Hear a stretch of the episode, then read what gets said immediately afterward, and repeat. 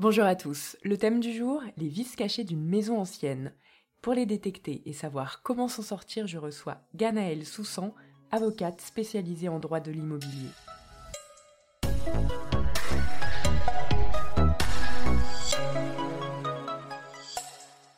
Ganaëlle, pouvez-vous nous dire ce qui est considéré comme un vice caché? On va considérer comme un vice caché un défaut de la maison qui soit la rendrait complètement inhabitable, soit diminuerait de manière très conséquente euh, la possibilité de l'habiter et d'y vivre normalement. Évidemment, ça c'est le vice, donc c'est un défaut, et le vice caché, c'est le vice que l'on n'a pas pu déceler lors des visites avant l'achat, avant la signature chez le notaire. Très bien, et comment détecter pendant la visite des vices cachés? Est-ce qu'il y a des astuces? Est-ce qu'il faut être plus attentif à certaines choses? C'est très difficile, il faudrait peut presque même faire un audit systématique de la maison, depuis les fondations euh, jusqu'au plafond. Alors, personne ne fait ça. En plus, je pense que si on le faisait systématiquement, on trouverait toujours des défauts. Il y a, peu de biens immobiliers qui n'ont techniquement aucun défaut.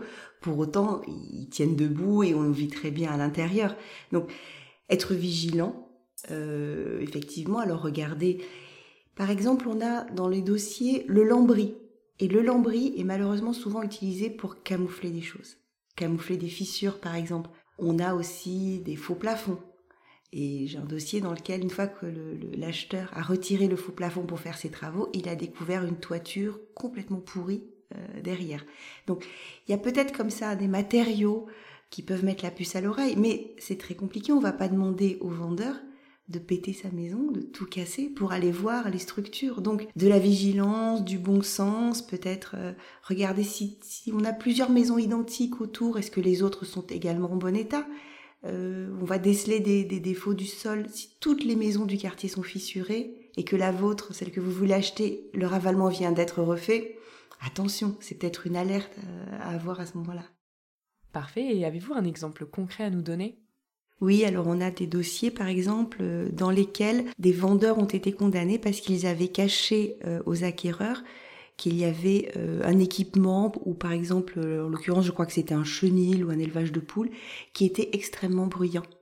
Et donc une fois que les, acquéreurs sont rentrés dans les, dans les lieux, ils ont réalisé le problème. Alors je pense qu'ils avaient visité simplement le week-end ou à des moments où l'activité de, de, de l'équipement voisin n'était pas intense et du coup le bruit était moindre. En revanche, quand ils ont commencé à vivre au jour le jour dans les lieux, ils ont découvert cette difficulté. Et dans ce cas-là, la juridiction a considéré que non seulement les vendeurs le savaient, puisqu'ils vivaient là depuis des années, mais qu'ils l'avaient caché, en tout cas qu'ils n'en avaient pas informé expressément les acquéreurs. Et que le bruit, qui n'est pas un défaut physique de la maison qui permet d'habiter, mais en tout cas est tellement désagréable, tellement insupportable, qu'il diminue considérablement l'habitabilité des lieux. Et ça s'est terminé comment? Les acquéreurs ont eu gain de cause, je pense qu'ils ont obtenu carrément l'annulation de la vente. Parfait, et si on constate un vice caché, combien de temps on a pour se retourner contre le vendeur?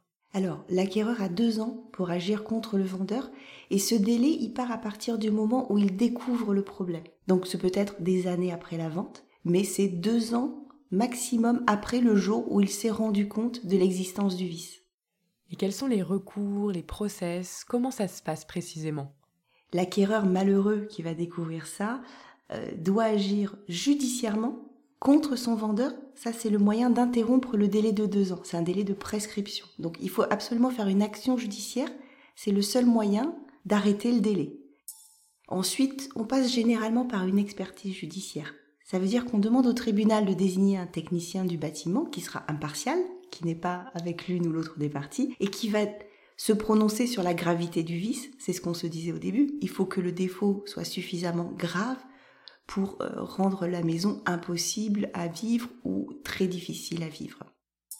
Ce technicien, on va aussi lui demander de déterminer avec les éléments de preuve qu'il aura au fil de l'eau, est-ce que le vendeur connaissez le vice et l'a caché? Parce que c'est l'une des conditions pour avoir gain de cause dans ce type de procès. Si votre vendeur est de bonne foi, si c'est un particulier, on laisse à part le cas des professionnels, mais un vendeur qui est un particulier, qui est de bonne foi, ne sera pas tenu de vous garantir des vices cachés. Seul le vendeur de mauvaise foi, donc celui qui a camouflé avec le fameux lambris, les faux plafonds, etc. Et donc, une fois qu'on a passé l'expertise judiciaire, qui dure quand même généralement plusieurs mois, voire une année, que l'expert a déterminé, en tout cas a donné des éléments d'information intéressants là-dessus, on va ensuite, on retourne devant le tribunal pour lui demander soit l'indemnisation du préjudice que l'on subit, le coût des travaux, la difficulté, préjudice de jouissance, la difficulté à vivre dans les lieux. On peut même aussi aller jusqu'à l'annulation de la vente, si le vice est très important et que le vendeur particulier est de mauvaise foi. D'accord, et dans le cas d'une vente en l'état, est-ce que le vendeur est obligé d'indiquer la présence d'éventuels défauts?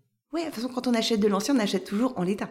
Maintenant, on peut avoir l'historique des travaux qui ont été réalisés, surtout s'ils ont moins de 10 ans, les assurances, etc.